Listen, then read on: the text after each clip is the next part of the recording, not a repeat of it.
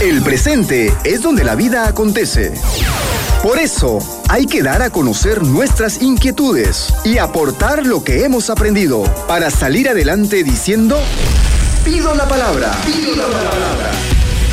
Con ustedes, Ricardo Seoane y Roque Pedraza.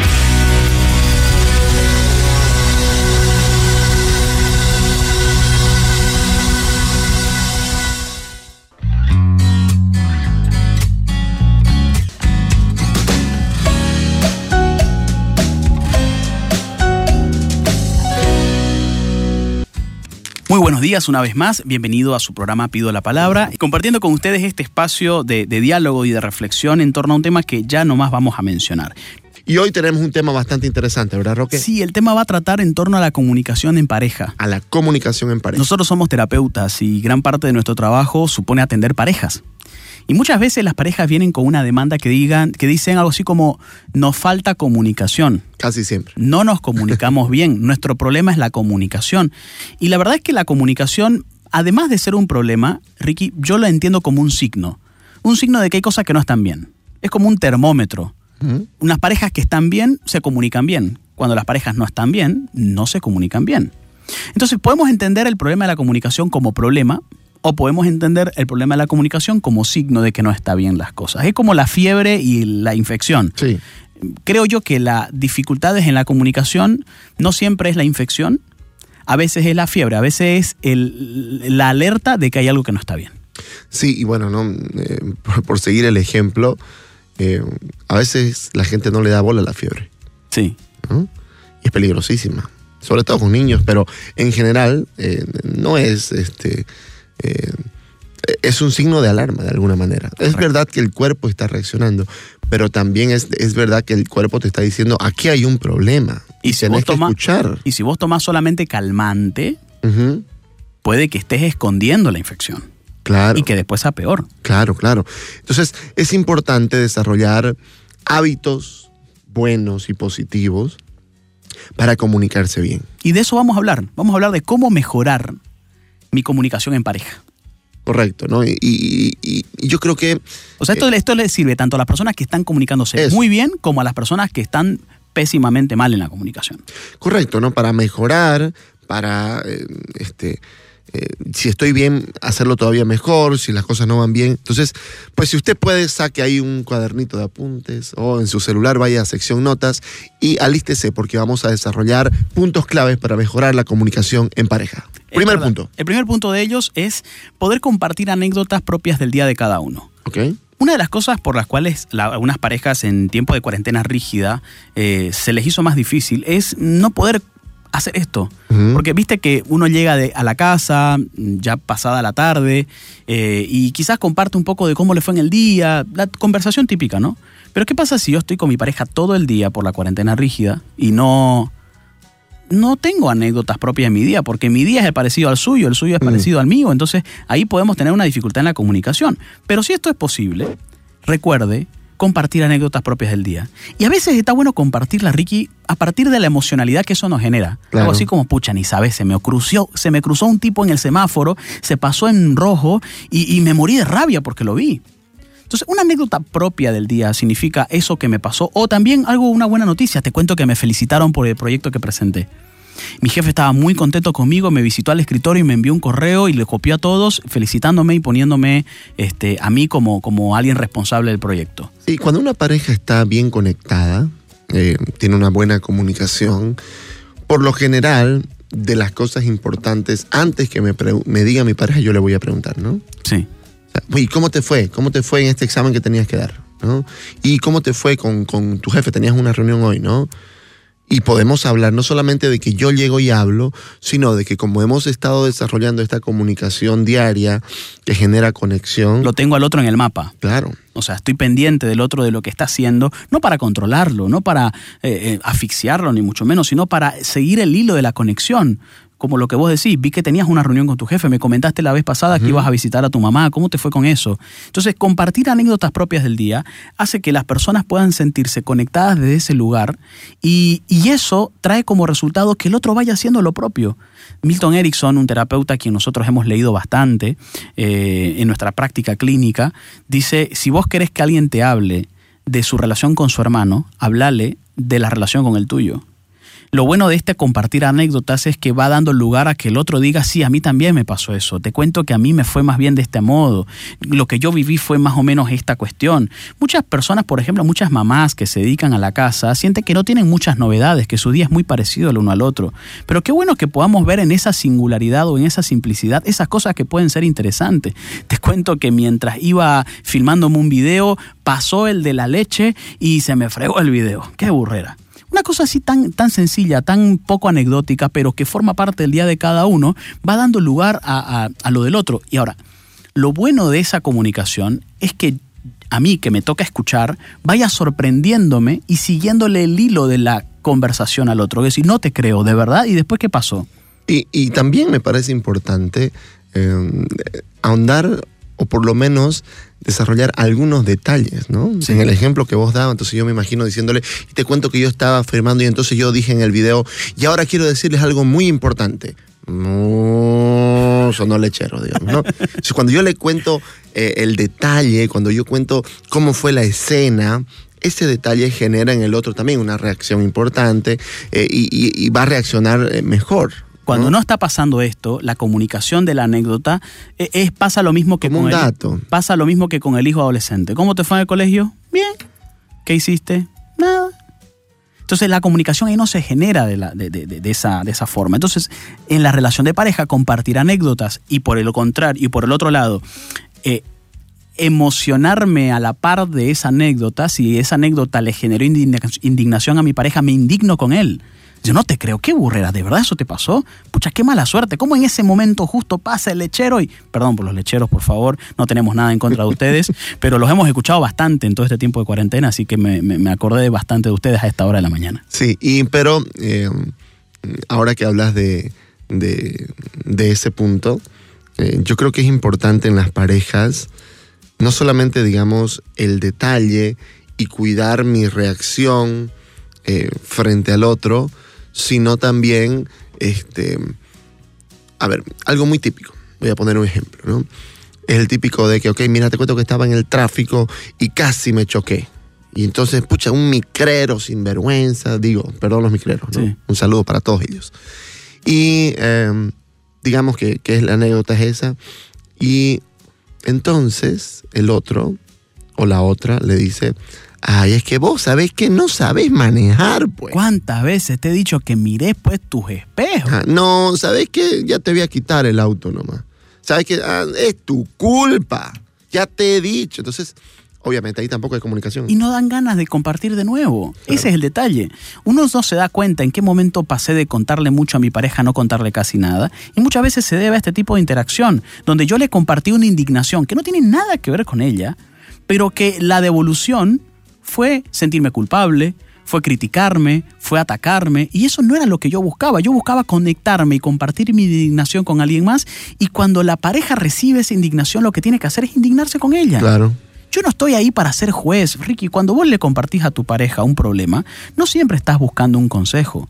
A veces simplemente estás buscando que podés compartirlo con ella. Y cuando uno busca a su pareja, no está buscando un juez, que te diga quién tiene la culpa, quién no tiene la culpa, quién tiene la razón, quién no tiene la razón. No está buscando una máquina de dar consejos, no está buscando a un, consejero, está buscando un apoyo. ¿Sabes qué debiste hacer? Esa es una frase típica también. Y, si, y si hacemos eso, Ricky, de a poco no nos extrañemos que después nuestra pareja no nos cuente nada. Claro. Porque vamos generando ese espacio incómodo, ¿no? ¿Para qué le voy a contar si es para pelear? Correcto. Entonces es importante escuchar y responder positivamente a esto. Y después le puedo preguntar, ¿sabes qué hubiera hecho yo? ¿O te gustaría que, te diga que hubiera sido mejor? Sí. Bueno, si me dice sí, puedo decirlo. Si me dice ahorita no. Correcto. Bueno, me callo. Pero la primera reacción que no sea esa. No, no puede La primera reacción sea, si, si, si, lo que me está contando es indignación, yo me indigno. Si lo que me está contando es triste, yo me entristezco. Digo, pucha, qué burrera qué burrera que te haya pasado realmente eso. Me imagino lo triste que debido ser. Qué bajón. Yo no creí tampoco que podría ser capaz de, de hacerte eso, esta persona.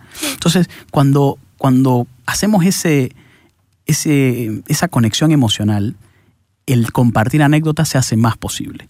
Eso Claro. nos lleva a un segundo punto en esta conversación. Y el segundo punto tiene que ver con ser sinceros con nosotros mismos y con nuestra pareja. ¿Cuántas veces, por miedo a generar una pelea, no decimos cuán- cómo nos sentimos? Sí, yo creo que no solo es la cuestión de la sinceridad, Roque, sino de la libertad. Sí, Y cómo la relación tiene que propiciar, promover la libertad en los dos. Es decir, si yo con mi pareja, con mi esposa, siento todo el tiempo que tengo que revisar mil y una veces qué le voy a decir, no vaya a ser que me malinterprete y nos peleemos. Eso va a hacer de que yo cada vez hable menos claro. y mi pareja lo propio. Estoy pisando Entonces, huevos todo el tiempo. Claro, todo el tiempo ahí viendo, ¿no? Dice mi padre cazando ciervos, ¿no? Sí, un poquito, ¿no? y eh, entonces yo necesito, necesito decir lo que pienso con libertad, pero obviamente sin herir. ¿no? No, no sé si has escuchado a ese tipo de persona que dice, yo solo digo la verdad. Lo único que hace es vomitar cosas, ¿no? Claro. Es decir, que, que lo único que hace no le importa el sentimiento del otro, Sí. dice la verdad. Bueno, el Papa Benedicto XVI escribió un libro que se llamaba Caritas in Veritate, ¿no? La caridad en la verdad y la verdad con la caridad. La verdad sin caridad es crueldad. Es crueldad, ¿no? O sea, por más de que sea la verdad, Por más verdad que sea, le quita el, el- el mérito de que sea verdad. le quita la utilidad sobre todo, ¿no? Ya no, ya esa verdad que me lo dicen de esa forma y con esos adjetivos, ya no genera eh, la misma utilidad que me sería si me lo dicen pues eh, con cariño, con empatía, ¿verdad? Entonces, no solamente es cuestión de ser sincero, porque yo puedo ser, querer ser sincero, pero aún así decir, mira, no le miento, pero tampoco le digo. Le oculto cosas que no es que le miento en teoría, ¿no? Lo que hago es simplemente prefiero no decirlo porque no vaya a ser que me diga algo, ¿no? Y nos peleemos y qué sé yo, ¿no? ¿Cuántas veces los malos entendidos es uno de los problemas más típicos en las parejas, no? Muchas veces uno encuentra problemas que no son tan grandes en las parejas, simplemente son malentendidos que nunca se aclararon. Y gran parte de por qué no se aclararon tiene que ver con no mostrar esa emocionalidad. ¿Cuántas personas dicen no me gusta mostrar lo que siento, no soy de mostrar mis emociones? Y la verdad es que en la vida en pareja, gran parte de la conexión emocional que podamos establecer con nuestra pareja tiene que ver a partir de esa expresión emocional. De poder sentir eso que vos decís, la libertad de poder decir, oye, hoy, hoy me siento, hoy no me siento bien conmigo misma. No me siento bien con mi cuerpo. Me veo al espejo y creo que no me queda nada. Elijo una blusa, elijo una polera y no, no me hace nada. Me siento gorda, me siento feo. A veces me siento así. Ricky, nos podemos sentir así. Y muchas veces no queremos decirlo porque nuestra pareja probablemente ya nomás no va a decir vos y tu mente, vos estás loca, cuántas veces te tengo que decir, ya es el colmo, deja de pensar en burreras, tú esas ideas te las mete tu madre, entre otras cosas, ¿no? Entonces cuando uno tiene la libertad de, de expresar lo que siente, desde cómo lo siente con su pareja, uno se conecta mucho y se comunica bastante. Hay que cuidar eso, Ricky. Hay que cuidarlo. ¿Cuántas veces los varones nos cuesta mucho más esto, no? Sí. Los varones nos cuesta mucho más. Las Porque somos evitativos, porque queremos evitar el conflicto, porque mejor si no le decimos, porque no vaya a ser que se enoje. Entonces, por evitarlo, Y además- dejamos de hablar, ¿no? Y además por una cuestión de que en general mentalmente solemos funcionar en cuadraditos. Significa, este es mi cuadrado de mi trabajo. Mi problema es de mi trabajo, lo resuelvo en mi trabajo. Este es mi cuadradito de mi familia. El cuadradito de mi familia lo resuelvo en mi familia. Son cosas distintas. La realidad es que las cosas están mezcladas porque yo soy la misma persona. No es que cuando salga del trabajo automáticamente yo cambio el chip y me pongo en otro modo. Mi estado emocional del trabajo va a pasar a la casa y de la casa va a pasar al trabajo. Las cosas están más conectadas de lo que uno piensa. Por lo tanto, si yo soy capaz de poder un poco compartir esa carga de un lado y del otro, creo que puede ayudar bastante en ese sentido, ¿no? Y compartir la preocupación. Sí, lo que pasa es que estoy un poco pensativo porque, porque las cosas de mi trabajo no me salieron muy bien. Hay un rumor de que están empezando a despedir gente. Yo la verdad que a veces no puedo mucho dormir por eso. Si yo soy capaz de contar esto con mi pareja con una naturalidad, buscando ese apoyo, pucha, mejoro muchísimo mi comunicación en pareja, Ricky. Correcto. ¿Cuál es nuestro tercer punto? El tercer punto tiene que ver con lo que hacemos cuando algo nos gusta versus lo que hacemos cuando algo no nos gusta de la pareja. ¿Eh? Hay que recordar halagar más y criticar menos. Las críticas siempre van a ser, y es lo que más espontáneamente nos lleva a hablar. Sos un impuntual, sos un cochino, ¿cuántas veces te digo que no tenés que dejar la tapa del baño abierta? Eh, ¿Cuántas veces te tengo que decir que le eches ambientador después de hacer tus necesidades? En fin, la crítica surge en nosotros de una manera espontánea y en general suele ser aquello por lo cual decimos más cosas que los halagos. Los halagos generalmente nos los guardamos. Decimos, ay, qué rica la comida. A lo mucho decimos eso. O a lo mucho decimos, eh, qué lindo detalle que, que me haya abotonado mejor el- la camisa. O me gustó que, que- que se haya dado el tiempo de, em, de pensar en mi cumpleaños. Pero esas cosas las pensamos, Ricky, no las decimos. Y cuando O eso por lo menos la decimos menos. o las decimos menos. Y cuando las decimos menos, vamos creando una realidad. La realidad es, ella ve todo lo malo en mí y nunca ve lo bueno. Y aunque eso no sea verdad interiormente, porque ella dirá, no, eso no es verdad, yo también veo lo bueno, lo cierto es que no se lo dice tanto, ¿no? ¿Por qué crees que eso pasa? A ver, yo creo que una vez más, así como las relaciones promueven, tienen que promover la libertad, pero pueden promover también que, que- yo me cohiba o que la, la pareja se cohiba, también la relación puede promover la negatividad. Es decir, que, eh, que de pronto solamente estamos discutiendo o incluso hablando para decirte lo que no me gusta de vos y para decirte lo que no haces bien o para pensar que en nuestro matrimonio las cosas no están bien, para pensar de que estamos desconectados, para pensar de que no tenemos plata, para pensar de que no me ayuda con los hijos. Y, y- y empiezo a ver lo que no sirve, lo que no funciona, lo que no tenemos, lo que no hemos logrado, lo que no me gusta del otro, ¿no? Y esto lo hemos dicho muchas veces, ¿no? Porque mucha gente se quiere separar en ese instante, cuando solamente ve esto, ¿no? Esta mano, la mano negativa. Y esta mano, y lo que sí me gusta, y lo que sí hemos logrado, y los obstáculos que hemos vencido en nuestra historia de pareja, y las cosas lindas que sí tenemos, ¿dónde están? No existen. Existen, pero no se ven. O no las vemos, o no las hacemos notar.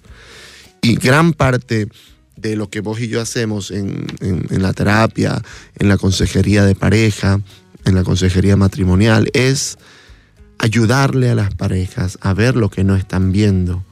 Ayudar a que, por ejemplo, a veces es tan sencillo para algunas parejas que no están tan negativas. Ok, cuéntenme cómo se conocieron.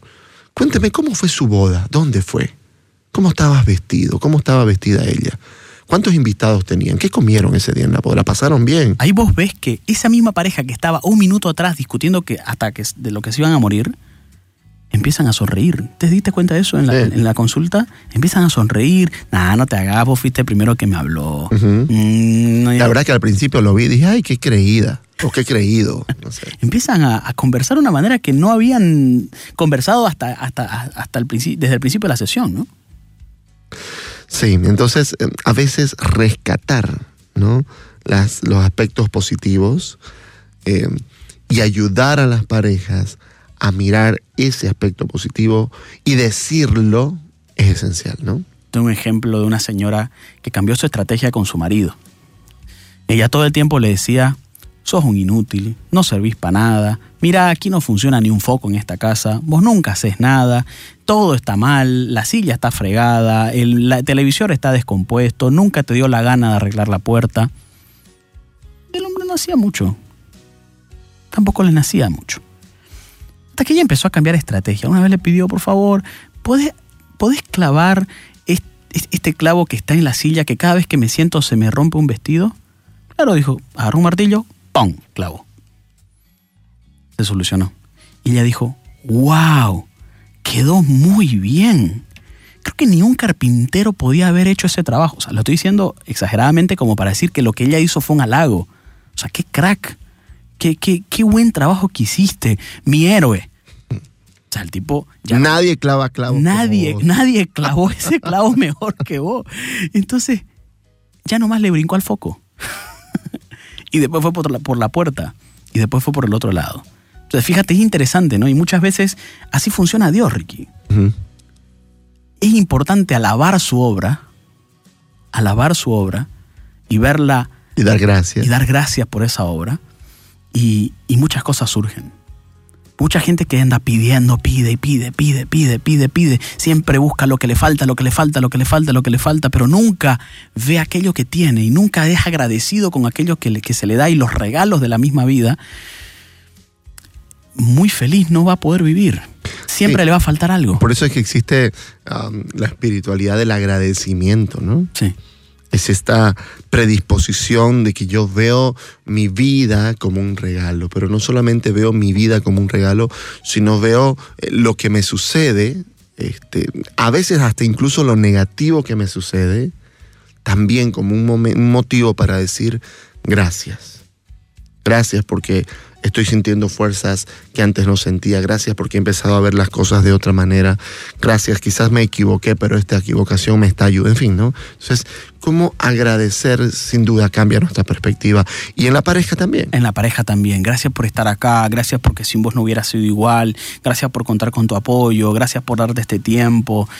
O incluso, no, no solo el gracias, que a veces puede ser, en inglés dice muy polite, ¿no? Muy educadito. Bueno, sino decir me encantó cuando, ¿no? Me encantó cuando... Me valoré- gustó mucho que hiciste esto. me- Valoré muchísimo esto, realmente fue importante para mí. No nos guardemos esas cosas. Si esas cosas están ahí, pero no son tan fuertes como la rabia, no importa, decila. Quizás no va, un agradecimiento no va a borrar tu queja de la, de la mañana, pero a lo mejor tres o cuatro sí. Por lo tanto, si hacemos esto y lo hacemos más frecuentemente, estoy seguro que la comunicación no solamente va a ser fluida, sino que habrá una mayor apertura en cuanto a la libertad para mostrar lo que siento, para mostrarme como soy, y así la relación de pareja Ricky terminará siendo, en lugar de ser una fuente de estrés, va a ser una fuente de desestrés. Repasamos entonces nuestros tres puntos. Punto número uno, hemos dicho que es importante este, mm, eh, Compartir las anécdotas Eso, propias del día El día, ¿no? Y buscar eh, los detalles Sí. en, en las anécdotas diarias. Segundo punto, es eh, importante, además... eh, Ser sinceros con nosotros mismos y con el sí. otro, y además tener la libertad. libertad, de- promover la libertad de decir eh, lo que pienso, lo que siento y, y no cohibirme, ¿no? Y no cohibirme con eso. Y por último, nuestro último punto es halagar más y criticar menos. halagar más y criticar menos, ser agradecido, buscar aquello que me gustó y decirlo. Y esto va a tener un impacto positivo en la relación. Escuchaste Pido la Palabra con Ricardo Seoane y Roque Pedraza. Escúchalos cada viernes a las 18 horas por 93.7 FM.